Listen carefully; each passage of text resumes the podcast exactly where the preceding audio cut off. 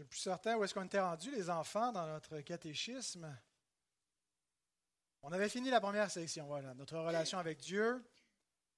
Qui t'a créé Dieu, qu'a-t-il fait d'autre? Il a créé toutes choses. Pourquoi t'a-t-il créé toi et toutes les choses?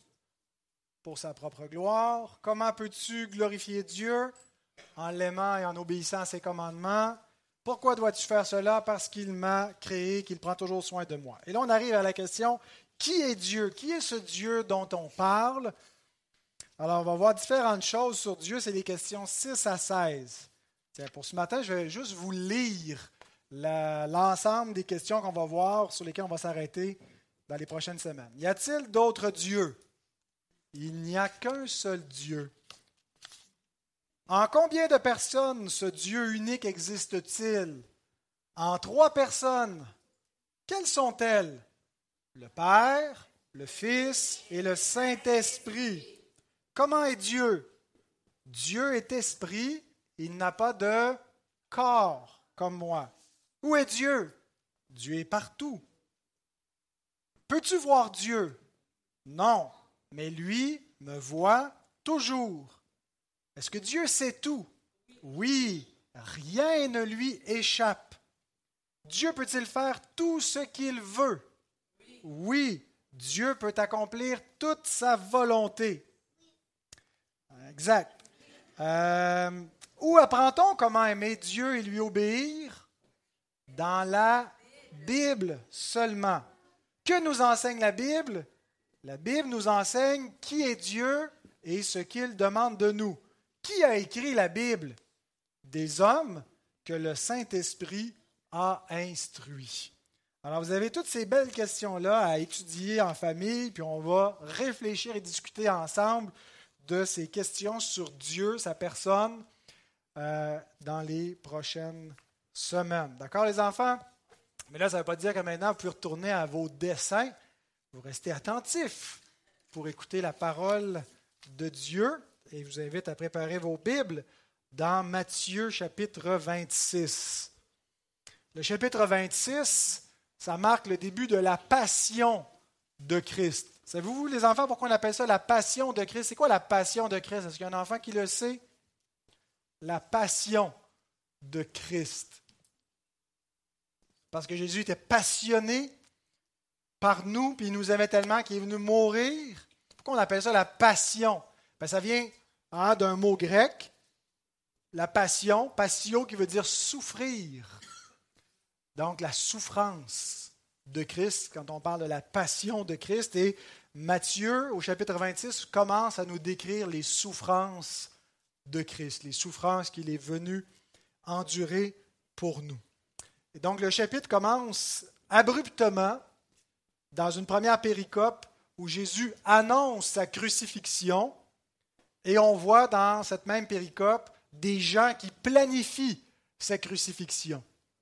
Ensuite, les versets 6 à 13, on voit l'onction de Jésus à Béthanie, où Marie vient le oindre, et Jésus considère que c'est en lien avec sa mort. Euh, et l'instant d'après, on voit un disciple de Jésus, Judas, qui s'en va le vendre, qui s'entend avec les chefs religieux pour vendre Christ. Alors c'est ce qu'on a vu jusqu'à date dans Matthieu chapitre 26. Le geste de Judas de sortir et d'aller euh, vendre Christ pour 30 pièces d'argent était dans le contexte de la fête de Pâques. Il y avait une fête à Jérusalem, qui est une grande fête, la plus grande dans le, calendrier euh, du peuple juif, la première fête, le premier mois de l'année. Et donc, on préparait cette fête-là, et donc, euh, ben, Judas, qui se trouvait à Jérusalem avec les autres disciples, en a profité pour aller voir les chefs pour s'entendre avec eux. Et on lit dans Marc, chapitre 14, verset 12, le premier jour des pains sans levain, où l'on immolait la Pâque. Le mot immoler, c'est le mot tuo en grec, qui veut dire tuer ou sacrifier, immoler. Donc, on immolait la Pâque. Les disciples de Jésus lui dirent Où veux-tu que nous ayons te préparer la Pâque Bien, pendant ce temps-là, Judas s'apprêtait justement à sacrifier Jésus, sans savoir que Jésus était celui qui allait être l'agneau de Pâques. Euh, et c'est dans le contexte donc de la fête de Pâques, du fait qu'il était immolé, que le euh, Seigneur fut livré par ce disciple. Et on va voir un petit peu plus dans le, texte d'aujourd'hui l'intention criminelle de Judas. Je vous invite à vous lever pour la lecture de la parole de Dieu, Matthieu 26, 17 à 25.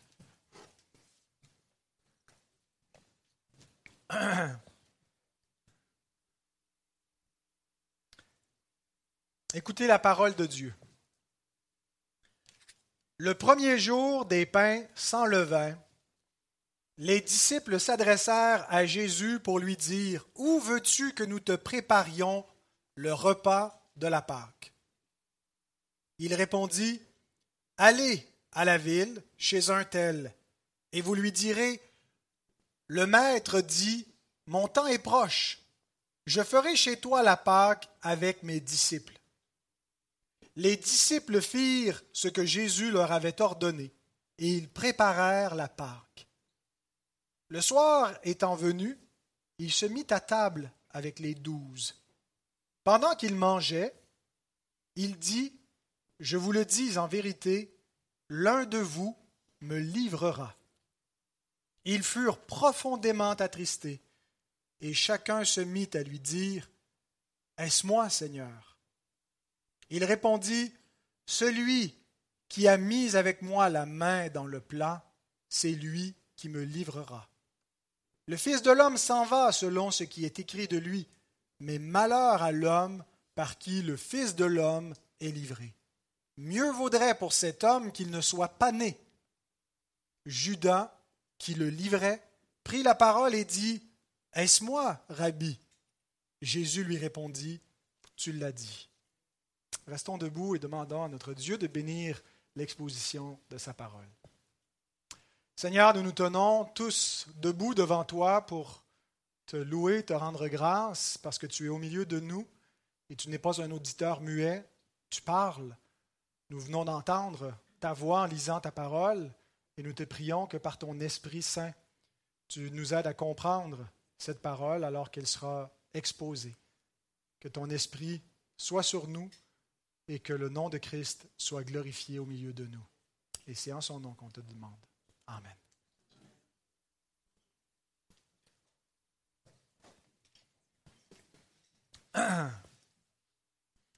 Alors j'ai deux points dans mon plan d'exposition de cette péricope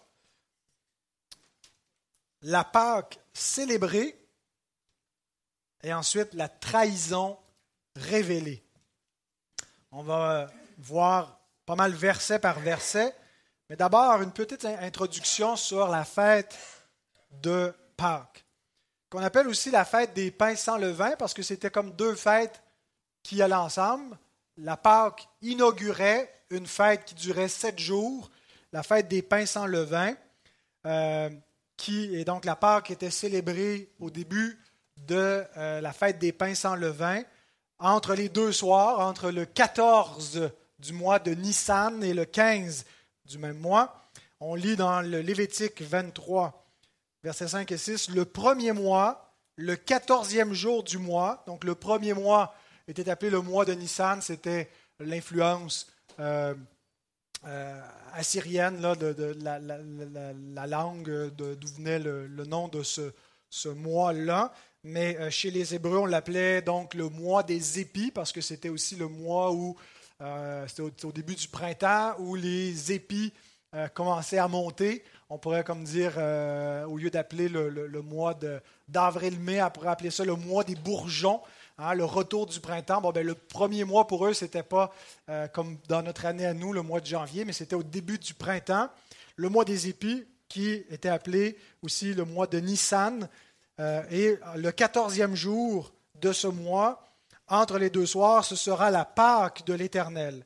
Et le quinzième jour de ce mois, ce sera la fête des pains sans levain. En l'honneur de l'Éternel, vous mangerez pendant sept jours des pains sans levain. Donc, on commence à fêter la Pâque en prenant l'agneau, en immolant la Pâque, et ensuite, pendant sept jours, on se rappelle aussi ce qui s'est passé lors de la sortie d'Égypte, lorsqu'ils ont euh, célébré la Pâque avec des pains sans levain, puis pendant sept jours, ils faisaient cela. Cette fête a été instituée euh, en Exode 12, le soir de la sortie d'Égypte. Dans notre calendrier, ben, elle correspond à peu près à la période où on fête Pâques dans l'année, mars, avril, dans le calendrier euh, grégorien, mais pour eux, c'était le premier mois de l'année. Euh, donc, c'était une fête qui devait se faire annuellement pour se commémorer la rédemption de l'Égypte, l'affranchissement de l'esclavage en Égypte. On lit dans Deutéronome 16, versets 1 à 6, Observe le mois des épis et célèbre la fête de Pâques en l'honneur de l'Éternel ton Dieu. Car c'est dans le mois des épis que l'Éternel ton Dieu t'a fait sortir d'Égypte pendant la nuit. Tu sacrifieras la Pâque à l'Éternel ton Dieu, tes victimes de menu et de gros bétail, dans le lieu que l'Éternel choisira pour y faire résider son nom. Pendant la fête, tu ne mangeras pas du pain levé, mais tu mangeras sept jours des pains sans levain, du pain d'affliction, car c'est avec précipitation que tu es sorti du pays d'Égypte. Il en sera ainsi afin que tu te souviennes toute ta vie du jour où tu es sorti du pays d'Égypte.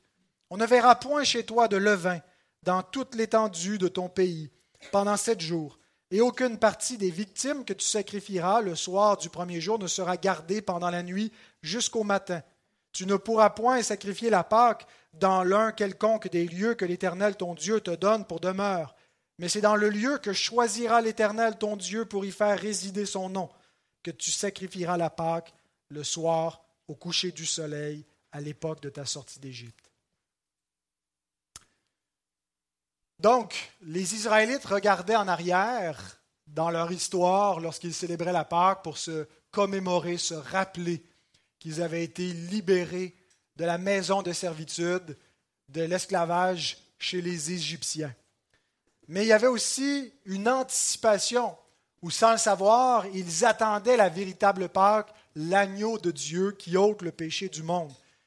Lorsque Jésus, sur le mont de la, transfiguration, s'entretient avec Moïse et euh, Élie, on a euh, une, euh, une, idée du contenu de leur conversation qui nous est rapportée dans Luc 9, 30, 31.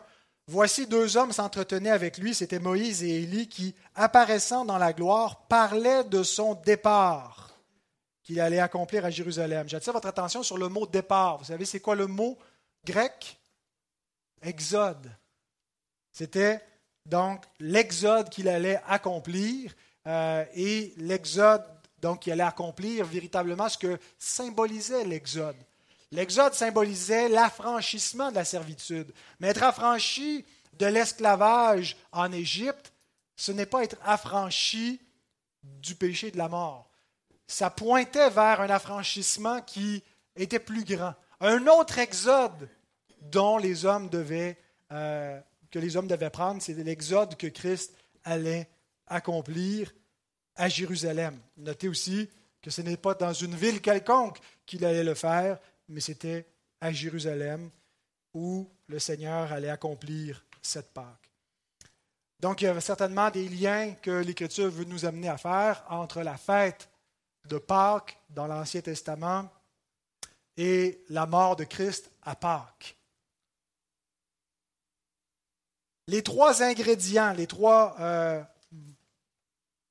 mots-clés, mais les trois ingrédients qui devaient être présents lors de la célébration de la Pâque était l'agneau de Pâques, qu'on appelle la Pâque elle-même, les herbes amères et le pain sans levain. Le théologien John Gill nous donne quelques explications quant à ces trois ingrédients pour la fête. La Pâque, parce que Dieu passa par-dessus les maisons de nos pères en Égypte, pécha, est mieux rendu dans le terme anglais pour Pâques, pass over, euh, donc, Dieu passe par-dessus les maisons où il y a le sang euh, et il n'y a pas la mort. Alors, quand on a le sang de Christ sur nous, on est épargné du jugement. Dieu passe par-dessus nous. Il ne vient pas en jugement sur nous. Comme il est dit en Exode 12, 27. Les herbes amères, parce que les Égyptiens rendirent amère la vie de nos pères en Égypte, se souvenir donc de l'amertume de la servitude. On se souvient de l'amertume du péché. Et les pains sans levain parce qu'ils furent rachetés. Ils sont partis à la hâte, sortis rapidement de l'Égypte. Ils n'ont pas pris de levain. Ils se rappellent donc de leur rédemption. Euh, et ils s'en vont à partir de ce moment-là vers la terre promise. Donc cette fête allait maintenant recevoir son accomplissement ultime en Christ. La vraie Pâque, ce n'était pas celle du temps de Moïse. Elle, c'était la Pâque figurative. C'était la Pâque passagère dans l'attente de la Pâque. Mais cette Pâque de l'Ancien Testament servait aussi à fixer un contexte historique pour interpréter la mort de l'agneau de Dieu qui allait venir plus tard. De donner d'année en année pendant des siècles une culture et une tradition, un rituel qui allait servir de cadre interprétatif pour lorsque le Messie viendrait, qu'on comprenne sa mort, qu'on comprenne son exode, qu'on comprenne ce qu'il a accompli, qu'on regarde finalement euh, à la fête de Pâques pour comprendre l'œuvre du Messie. En revenant à notre texte, la péricope commence avec une question des disciples au verset 17. Le premier jour des pains sans levain, les disciples s'adressèrent à Jésus pour lui dire Où veux-tu que nous te préparions le repas de la Pâque La question n'était pas est-ce qu'on va le célébrer? C'était requis que tous les Israélites le fassent. Donc la question, ce n'est pas si, mais c'est où? Où est-ce qu'on va le faire? Pas dans le, sens de dans quelle ville? C'est sûr, c'est à Jérusalem. Dieu dit, ce n'est pas dans un lieu quelconque, dans n'importe quelle ville, que vous allez célébrer la Pâque. Et c'est là aussi que celui qui est l'agneau de Pâques, Christ, devait mourir à Jérusalem. Il ne devait pas périr en dehors, mais devait périr à cette ville précise. Mais où exactement dans la ville? Parce qu'ils n'ont pas, ils n'avaient pas, c'est pas là où ils, résidaient. Ils y allaient dans la dernière semaine, euh, presque à tous les jours. Mais ils étaient probablement situés à Béthanie. Mais où est-ce qu'on va aller célébrer la Pâque à Jérusalem? Les commentateurs Davies et Allison notent un contraste avec euh, la question de Judas qu'on retrouve au verset 15 et les autres disciples au verset 17. La question des disciples offre un contraste frappant avec la question du verset 15. Judas demande comment il peut trahir Jésus, eux demandent comment ils peuvent le servir. Donc tout, tout au long de ce message, on va comparer le, un vrai disciple versus un faux disciple. Un vrai disciple veut servir Christ, un faux disciple cherche à instrumentaliser Christ pour son propre intérêt. Judas voulait s'enrichir sur le dos de Christ. Eux veulent servir Christ. Jésus donne la réponse suivante au verset 18. Allez à la ville chez un tel, et vous lui direz, le maître dit, mon temps est proche, je ferai chez toi la Pâque avec mes disciples. Dans l'évangile de Marc et dans l'évangile de Luc, euh, il y a d'autres précisions. Il dit Entrez dans la ville et quand vous allez arriver, vous allez voir un homme qui porte une cruche, suivez-le et il va rentrer dans une maison et vous allez le suivre jusqu'à cette maison. Vous allez vous demander au maître de la maison. Donc, probablement un serviteur qui allait puiser pour son maître. Euh, parce qu'on n'avait pas le luxe à l'époque d'ouvrir la champlure pour avoir de l'eau courante. On avait besoin donc de, charrier l'eau. Euh, et donc, suivez l'homme et vous allez donc lui demander euh, ben, où est-ce qu'elle est la, la, chambre en question où je dois célébrer la fête. Matthieu nous dit, allez chez un tel. Il le présente, il résume un petit peu, il le fait anonymement. Euh, le, maître en question n'est pas nommé dans aucun des évangiles. On ne sait pas chez qui c'était. Donc, Matthieu nous a présenté la femme qui oint les pieds de Jésus de manière anonyme. Ici, il nous présente cet homme-là comme un, autre disciple anonyme pour qu'on puisse peut-être tous s'identifier à la femme et à cet homme, c'est-à-dire sacrifier pour Jésus en offrant ce qu'on a de meilleur et aussi ouvrir notre demeure pour accueillir le Seigneur et ses disciples. Mais donc, peut-être que cet homme était un, probablement un disciple de Jésus en secret, un peu comme Joseph d'Arimathée, qui était disciple de Jésus, mais en secret, euh, et euh, donc qui mettait ses ressources pour le servir. Mais surtout, ce que Matthieu nous montre dans ce texte, c'est qu'il nous révèle la seigneurie de Christ par sa préscience. Hein? Il sait exactement que quand ils vont rentrer à la ville, ils vont rencontrer un serviteur qui porte une cruche et que le timing va être parfait. Euh, et est-ce que Jésus a pris des arrangements au préalable avec cet homme-là ou est-ce que simplement par son autorité messianique, euh, il lui demande des choses et que le, cœur de l'homme va, va, être dirigé exactement là où il doit aller, comme quand il est arrivé à Jérusalem euh, au chapitre 20, et puis qu'il entre dans la ville, puis il envoie ses disciples chercher un âne, et puis si quelqu'un vous dit quelque chose, vous direz que le maître en a besoin, et, tout arrive. Euh, il contrôle les moindres détails de sa destinée pour aller jusqu'à la croix. Donc, on ne le traîne pas, il s'y rend volontairement. Charles Spurgeon écrit Même dans son état le plus abaissé, notre Seigneur Jésus avait les cœurs de tout homme sous son contrôle. Et nous voyons qu'il est dans un état vers l'abaissement parce que Jésus dit que son heure est proche.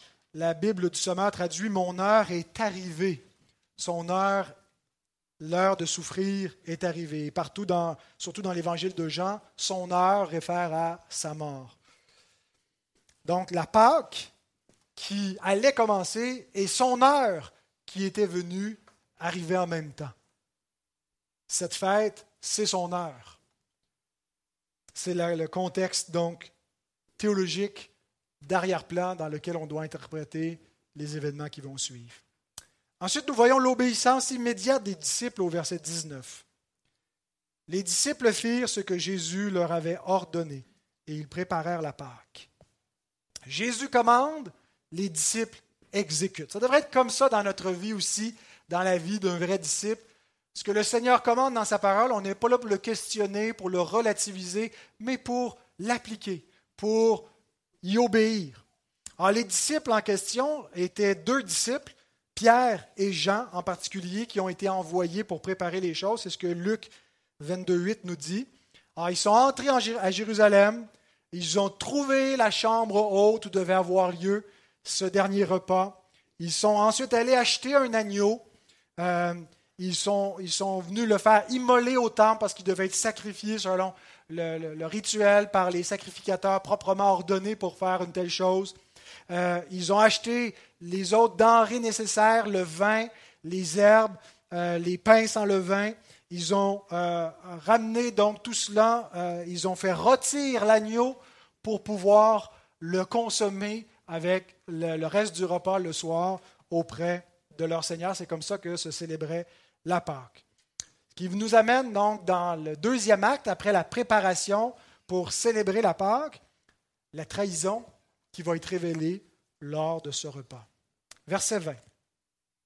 Le soir étant venu, il se mit à table avec les douze. Nous sommes le jeudi soir.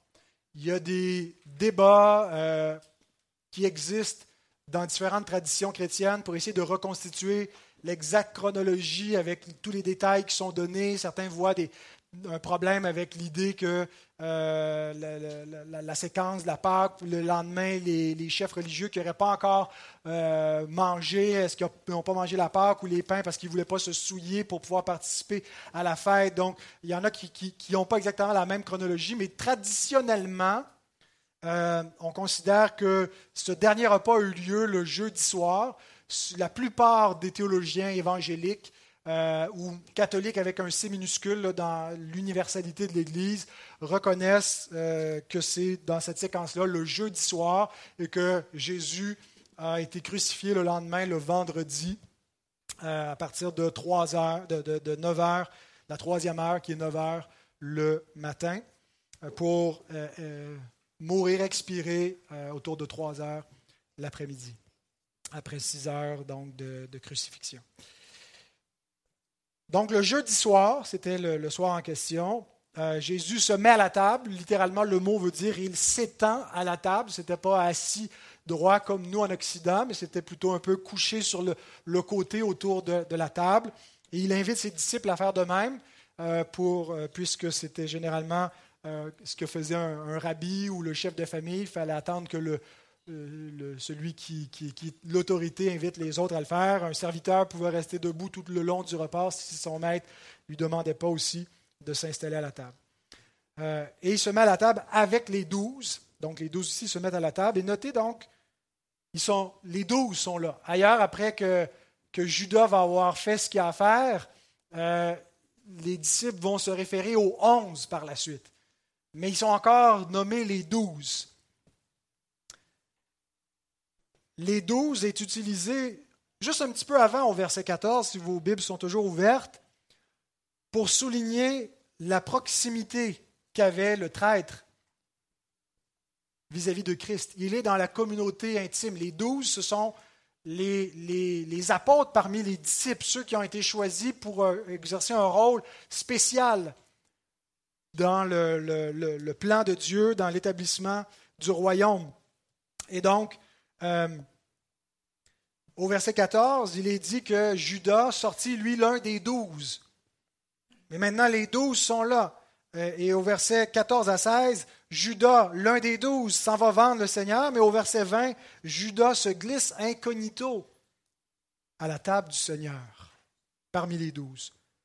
John Gill, à nouveau, écrit Judas revint et prit place parmi les disciples, comme s'il était aussi honnête et amical que n'importe lequel d'entre eux. Il a peut-être choisi de le faire d'une part pour éviter tout soupçon quant à ses desseins, et d'autre part pour savoir où le Christ se rendrait après le souper pour avoir l'occasion qu'il attendait de le trahir entre les mains de ses ennemis. Mais donc, notons la présence de cet intrus qui a déjà levé le talon, qui a déjà entrepris des démarches contre le Seigneur, mais qui revient hypocritement à sa table. Voici comment se déroulait le repas de la Pâque. Je cite euh, William Lane qui nous résume en huit étapes les séquences du repas de Pâques.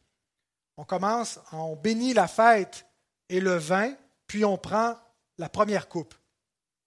Deux, deuxièmement, la nourriture est ensuite apportée, le pain azime, le pain sans levain, les herbes amères, légumes verts, sauce aux fruits, agneau rôti.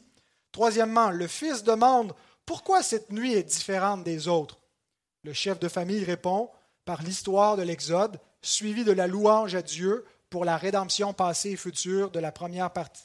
Et euh, euh, pour la rédemption passée et future, euh, et en fait c'est mal traduit, mais c'est la première partie du Hallel qui était chantée, psaume, les psaumes 114 et 115.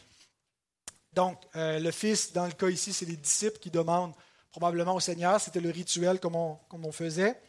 Euh, tous ceux qui avaient grandi dans une famille juive avaient l'habitude de faire cela ainsi. Quatrièmement, on boit la deuxième coupe de vin.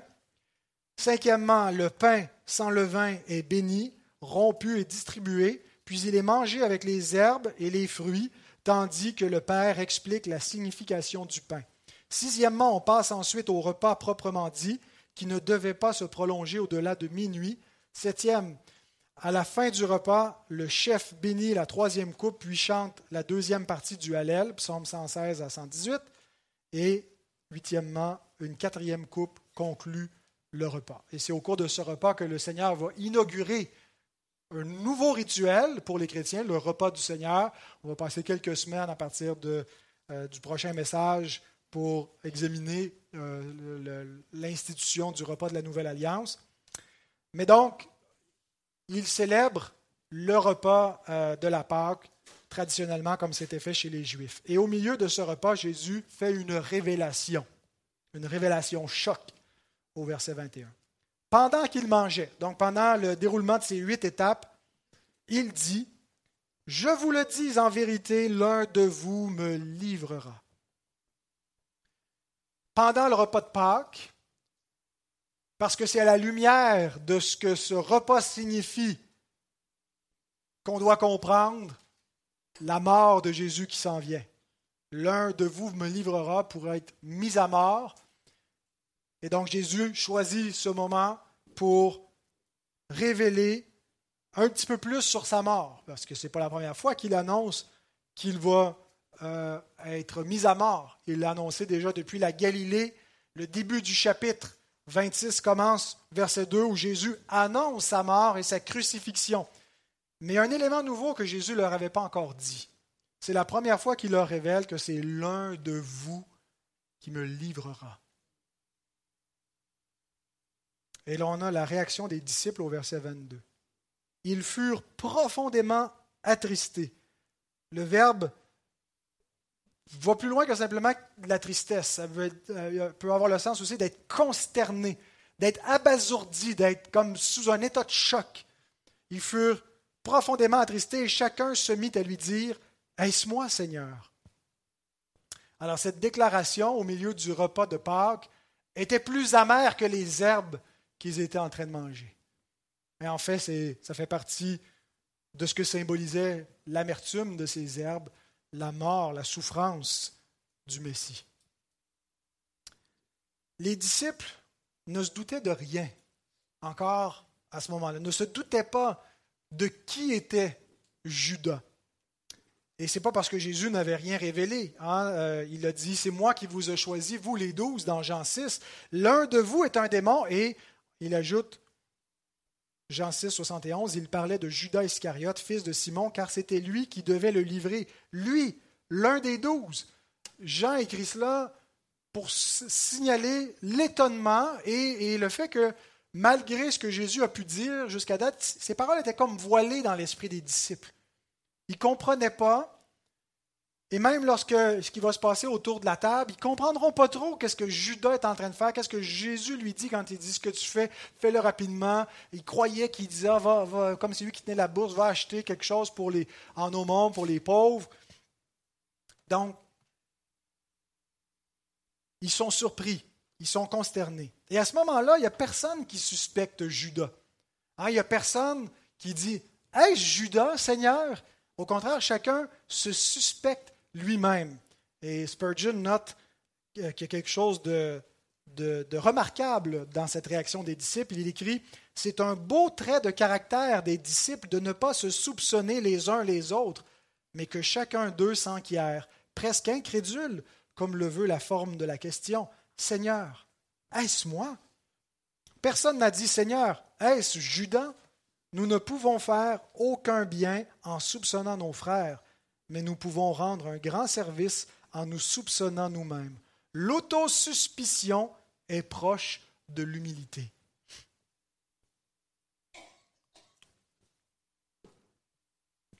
La marque d'un vrai disciple, ou en tout cas ce qui devrait caractériser quelqu'un qui a un cœur régénéré, c'est qu'il s'accuse lui-même. Il se voit comme le premier des pécheurs. Il réalise que le, problème du péché, c'est d'abord son problème à lui. Ce n'est pas tant le, le péché des autres qui est le problème. Bien sûr que le péché des autres est aussi un problème, on peut en être victime, mais notre problème devant Dieu, c'est notre péché. Et c'est notre préoccupation. La marque des hypocrites, c'est d'être scandalisé par le péché des autres. C'est de se voir meilleur que les autres, c'est de voir nos péchés moins graves que ceux des autres. Mais leur introspection, aussi euh, remarquable peut-elle nous paraître, et euh, je ne veux pas contredire ce que Spurgeon dit, que c'est un beau trait de caractère, je pense qu'elle était aussi un peu imparfaite. Et il le suggère aussi, Spurgeon, quand il dit que la forme de la question suggère qu'ils sont un peu incrédules vis-à-vis de ce que Jésus est en train de dire. L'un de vous me trahira. Donc, ils s'accusent eux-mêmes, mais en pensant pas que ça puisse être possible qu'ils fassent une telle chose. La forme de la question, euh, euh, le, sens euh, est, bien rendu par la, Bible du Sommeur qui traduit Seigneur, ce n'est pas moi, n'est-ce pas? C'est pas tant est-ce moi, est-ce que moi je ferais une telle chose, mais c'est la formule avec la particule metti en grec attend une réponse négative. Ils ne s'attendent pas à ce que ça puisse vraiment être eux. Donc, ils posent la question au Seigneur, ils, se suspectent eux-mêmes, mais en pensant pas que ça peut être eux véritablement. Seigneur, ce n'est pas moi, n'est-ce pas? C'est de, cette façon-là qu'on doit comprendre leur question. Et vous savez, le rôle de l'Esprit est de nous révéler le degré de corruption de notre cœur, de réaliser, ça pourrait être toi si nous ne sommes pas convaincus encore que nous pourrions agir tout comme Judas, ben c'est parce que l'Esprit Saint n'a pas terminé de nous convaincre de péché, de nous montrer le degré de corruption, que nous pouvons être tout autant que Judas des traîtres. Donc, dans la sanctification, ce n'est pas de nous rendre des hommes et des femmes infaillibles, mais conscients de leur faillite, conscients de leur faille, Le rôle de l'Esprit, c'est de nous montrer le degré de notre corruption avant de nous en transformer. Alors les disciples n'étaient peut-être pas pleinement conscients de leur potentialité de, euh, de péché. Et c'est intéressant que juste au moment d'introduire le repas spécial de la nouvelle alliance, Jésus amène chacun à s'examiner, à examiner sa conscience. C'est un point que Matthew Henry a noté que j'ai trouvé pertinent. Il écrit on peut observer que notre Seigneur Jésus, juste avant d'instituer le repas du Seigneur, a soumis ses disciples à cette épreuve et à ce soupçon d'eux-mêmes pour nous apprendre à nous examiner et à nous juger et ainsi à manger de ce pain et à boire de cette coupe. Parce que nous sommes invités, avant de manger, de boire, de nous examiner chacun devant Dieu pour discerner le corps et le sang de Christ pour ne pas manger comme un Judas qui mange et boit un jugement contre lui-même, qui livre le Seigneur pour lui-même, mais qui, qui attire la malédiction sur lui-même parce qu'il ne voit pas la rédemption qui est en Christ, mais à manger comme des gens qui s'approprient le sacrifice du corps et du sang de Jésus et qui disent, j'ai besoin de ton sacrifice, j'ai besoin de ta vie, de ton corps et de ton sang pour avoir la vie éternelle et je mange et je bois ta vie pour vivre en confessant mon péché, en reconnaissant que je ne suis pas digne. 1 Corinthiens 11, 28, 29, que chacun donc s'éprouve soi-même quand il mange du pain et boive de la coupe. Car celui qui mange et boit sans discerner le corps du Seigneur mange et boit un jugement contre lui-même. Et donc c'est le temps aussi, lorsqu'on vient à la table, où on confesse nos péchés, où on dit Seigneur, est-ce moi, Seigneur, oui, je suis un pécheur, oui, j'ai transgressé ta loi et je suis convaincu de mon péché. Et donc, ce n'est pas parce qu'on se considère suffisamment digne qu'on peut participer à la table du Seigneur, mais parce qu'on se sait suffisamment digne de l'enfer et indigne d'être à la table du Seigneur qu'on peut venir à cette table parce que c'est une table de grâce. Et donc, si on, réalise qu'on est là par grâce, on peut manger et boire. Mais si on ne réalise pas et puis qu'on pense qu'on est correct et qu'on peut parce qu'on est assez juste, ben là, peut-être qu'on ne discerne pas le corps de Christ et qu'on ne réalise pas ce qu'on fait en mangeant et en buvant. Donc on vient repentant, convaincu de notre péché. La réponse de Jésus à la question des disciples, est-ce moi? C'est pas moi. Verset 23. Il répondit, celui qui a mis avec moi la main dans le plat, c'est lui qui me livrera. Ben, ils ont tous mis la main dans le plat, ils ont tous mangé. Alors, c'est pas, le but, ce n'était pas de nous désigner spécifiquement euh, qui ça allait être, mais simplement de nous dire que le traître est à table avec lui. Accomplissant aussi ce que les Écritures avaient annoncé d'avance en euh, prophétisant par avance les souffrances de Christ et qu'il serait livré par un intime, par un ami. Psaume 41, verset 10, Celui-là même avec qui j'étais en paix, qui avait ma confiance et qui mangeait mon pain, lève le talon contre moi. Je pense qu'il n'y a pas plus que simplement cela dans le verset 23. C'est pas que Jésus désigne qui c'est euh, parce qu'ils mettaient tous la main dans le plat. Euh, et c'est un rappel que la proximité avec Jésus, d'être à sa table, n'est pas un gage de fidélité envers lui. Il y a des gens qui grandissent, qui vivent une grosse partie de leur vie dans l'Église en proximité de Jésus, mais qui ont pour lui une grande hostilité et qui, à un bon moment donné, lui tournent le dos avec beaucoup d'aigreur. Ils ont refoulé tout ce temps-là leur hostilité, ils ne l'ont pas laissé sortir. Euh, mais donc, le fait d'être présent dans une famille chrétienne, dans une vie d'Église, n'est pas un gage de salut forcément. Est-ce qu'on est proche du Seigneur véritablement? Quel est l'état de notre cœur face à lui? la religion externe n'est pas suffisante. Il faut qu'il y ait une transformation interne du cœur. Et Jésus ajoute au verset 24, Le Fils de l'homme s'en va selon ce qui est écrit de lui, mais malheur à l'homme par qui le Fils de l'homme est livré. Mieux vaudrait pour cet homme qu'il ne soit pas né. Encore une fois, je souligne la compatibilité entre le décret divin et la responsabilité humaine. Le Fils de l'homme s'en va selon ce qui est écrit de lui le décret divin. Malheur à l'homme par qui il est livré, la responsabilité humaine. Il n'y a pas d'incompatibilité.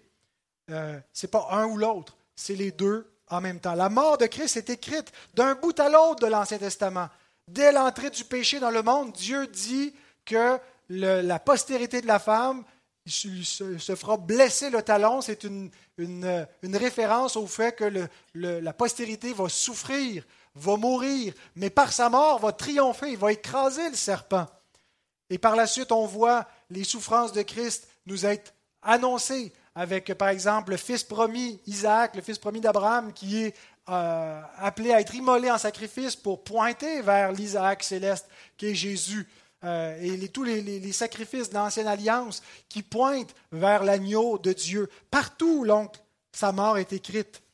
Sa mort est écrite même avant l'inscripturation de la parole de Dieu. Elle est écrite dans la parole éternelle de Dieu, dans son décret éternel.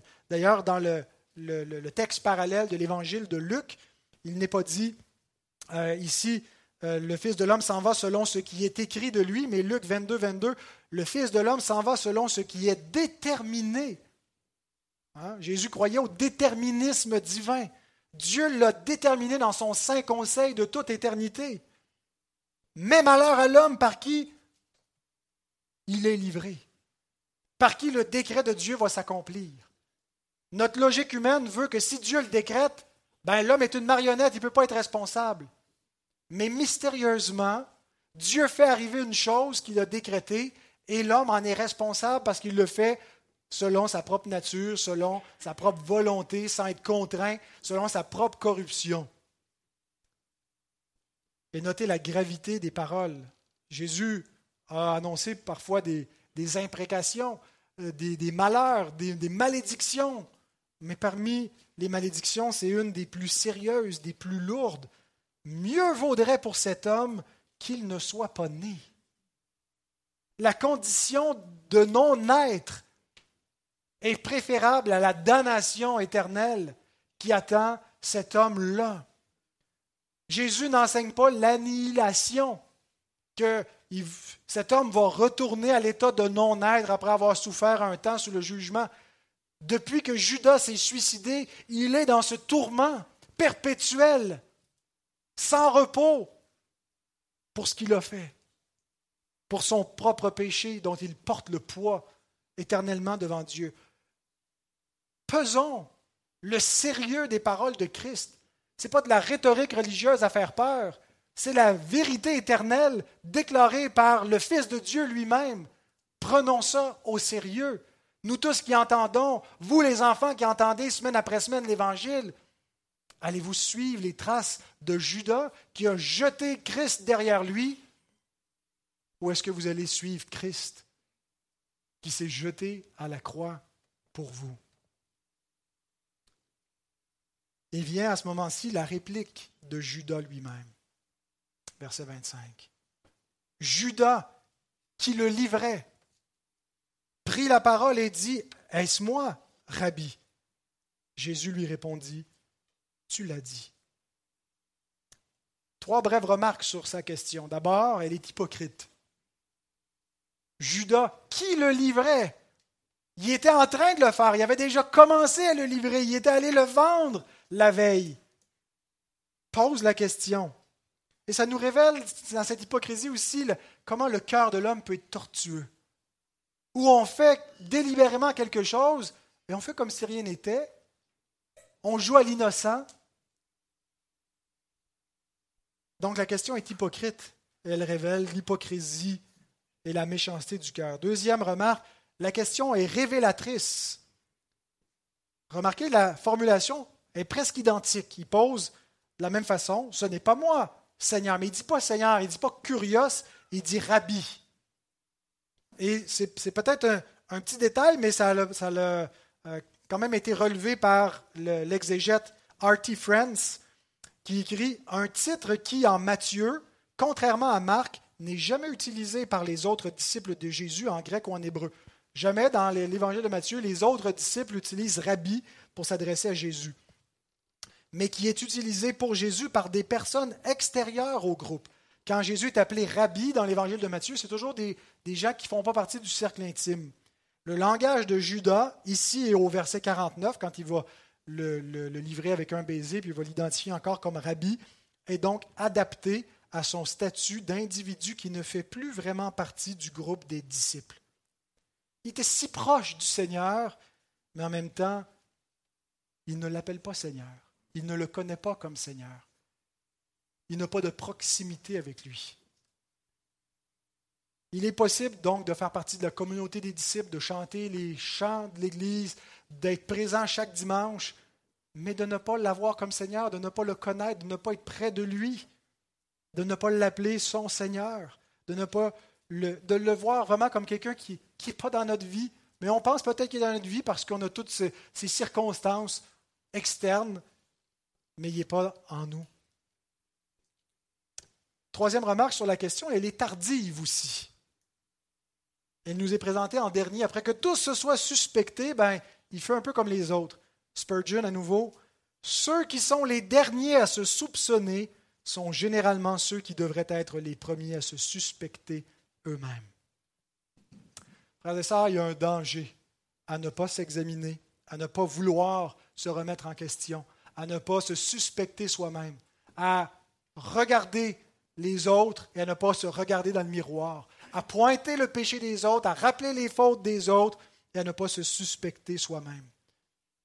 Ça nous met en continuité avec l'hypocrite Judas. Vient l'affirmation finale de Jésus, tu l'as dit, qu'on retrouve uniquement chez Matthieu.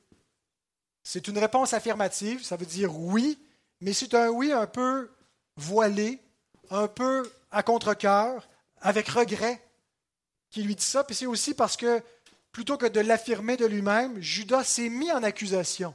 Ce n'est pas moi. Est-ce que c'est moi? Et il lui dit, tu l'as dit. Tu t'es accusé et tu le sais.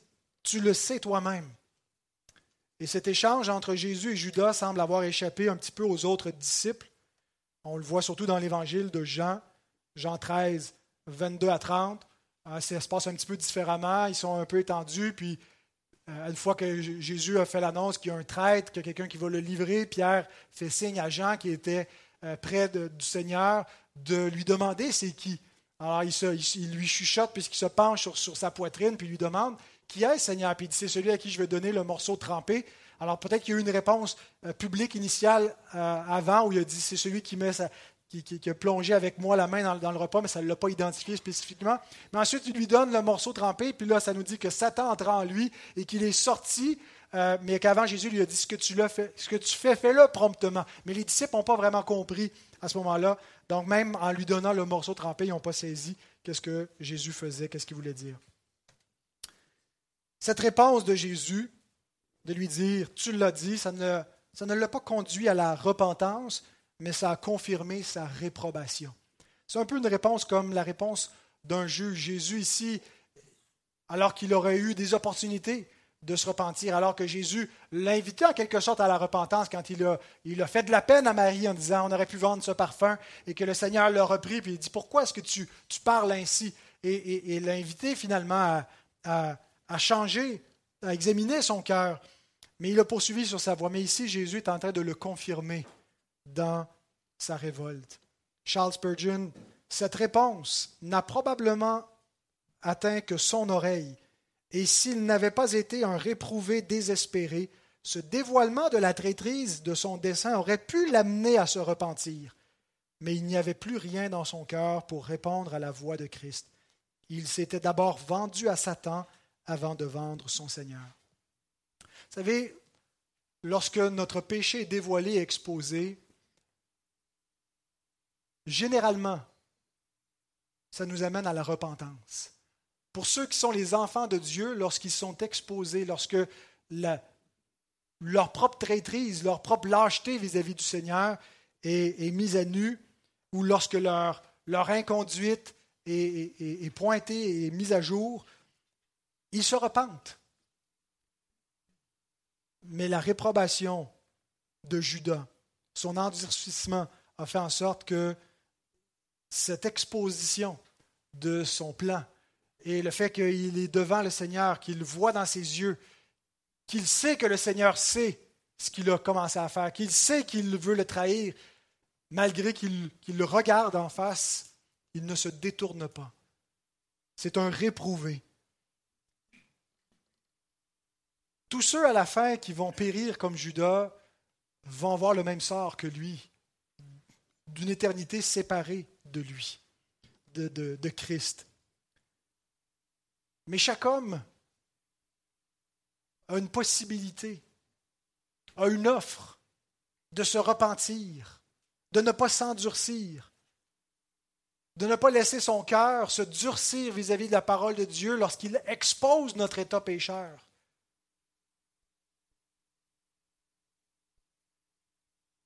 Lorsque le Seigneur vous montre votre péché, vous montre ce qui ne va pas dans votre vie, ne plaidez pas que vous êtes des justes.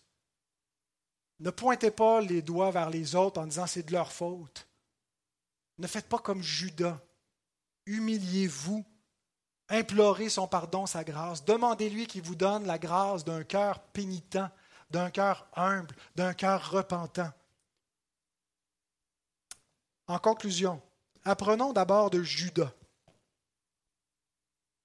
que nous avons tout autant que lui le potentiel de trahir Christ. Bien sûr, Judas avait un, rôle unique, prédestiné, écrit d'avance dans la parole prophétique de Dieu qu'il agirait ainsi.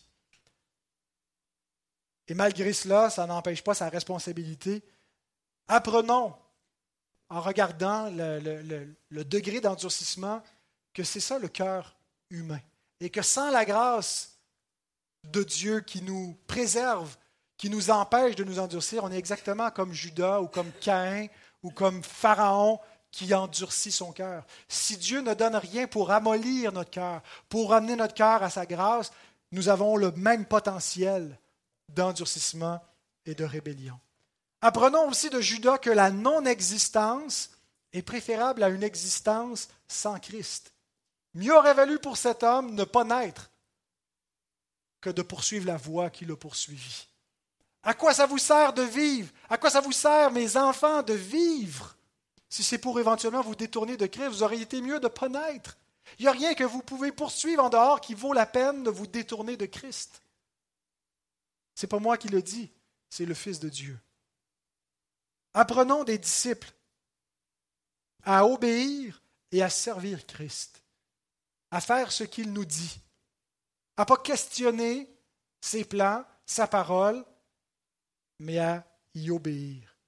Apprenons aussi des disciples à nous étonner et à nous attrister quand de faux disciples sont manifestés au sein de l'Église. À ne pas être de ceux qui suspectent les autres, mais de ceux qui se suspectent eux-mêmes et qui sont étonnés qu'il puisse y avoir parmi les disciples des gens qui n'aiment pas Christ sincèrement, qui pensent le meilleur des autres, qui pensent que, tout en sachant, oui, qu'il peut y avoir des hypocrites, mais qui ne le suspectent de personne spécifiquement, qui, qui pensent toujours qui donnent toujours le bénéfice du doute et qui veulent penser ce qu'il y a de mieux de chacun. Et soyons prompts à suspecter notre propre cœur et à nous confesser nous-mêmes. Et apprenons finalement de Christ qu'il est celui qui sait toutes choses. Comme on a dit en commençant les enfants dans le catéchisme, est-ce que Dieu sait tout? Oui, rien ne lui échappe. Le Seigneur a vu quand Judas est sorti ce soir-là pour aller le vendre. Il savait exactement ce qu'il faisait. Il, voit dans son cœur. Il envoie ses disciples en disant Allez dans la ville, vous allez rencontrer un homme, tout est prêt, la, salle est, déjà préparée pour nous. Il est le Seigneur souverain qui sait toutes choses. Ça ne sert à rien d'essayer de lui cacher votre cœur. La meilleure chose que vous pouvez faire si vous savez que vous ne l'aimez pas, c'est pas de faire semblant de l'aimer parce que vous allez le convaincre.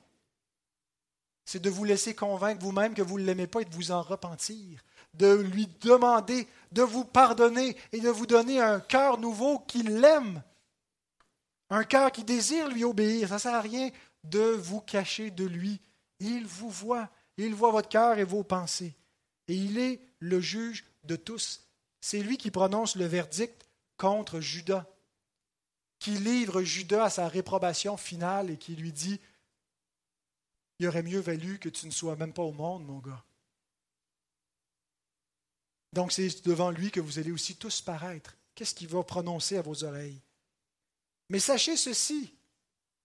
Apprenez de lui qui n'est pas venu pour vous enlever votre vie, pour vous donner une existence plate et misérable, pour vous voler votre joie et que le mieux que vous pouvez faire, c'est d'abandonner Christ pour vivre pour vous-même, de livrer Christ pour le sacrifier à votre plaisir et à votre volonté, à votre liberté.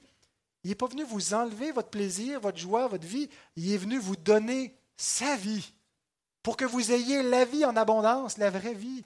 Il veut vous libérer du mensonge que de vivre pour vous-même va vous rendre plus heureux. Les gens qui vivent pour eux-mêmes sont pas plus heureux, sont malheureux.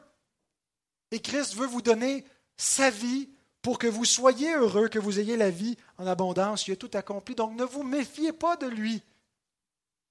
Il n'y a pas besoin de votre vie pour être heureux. C'est vous qui avez besoin de la sienne pour l'être. Et sachez qu'il vaut mieux renoncer à tout pour Christ que de ne renoncer à Christ pour quoi que ce soit. Il n'y a rien, rien, il n'y a rien, mes enfants, que vous pouvez imaginer qui peut valoir plus la peine que Christ.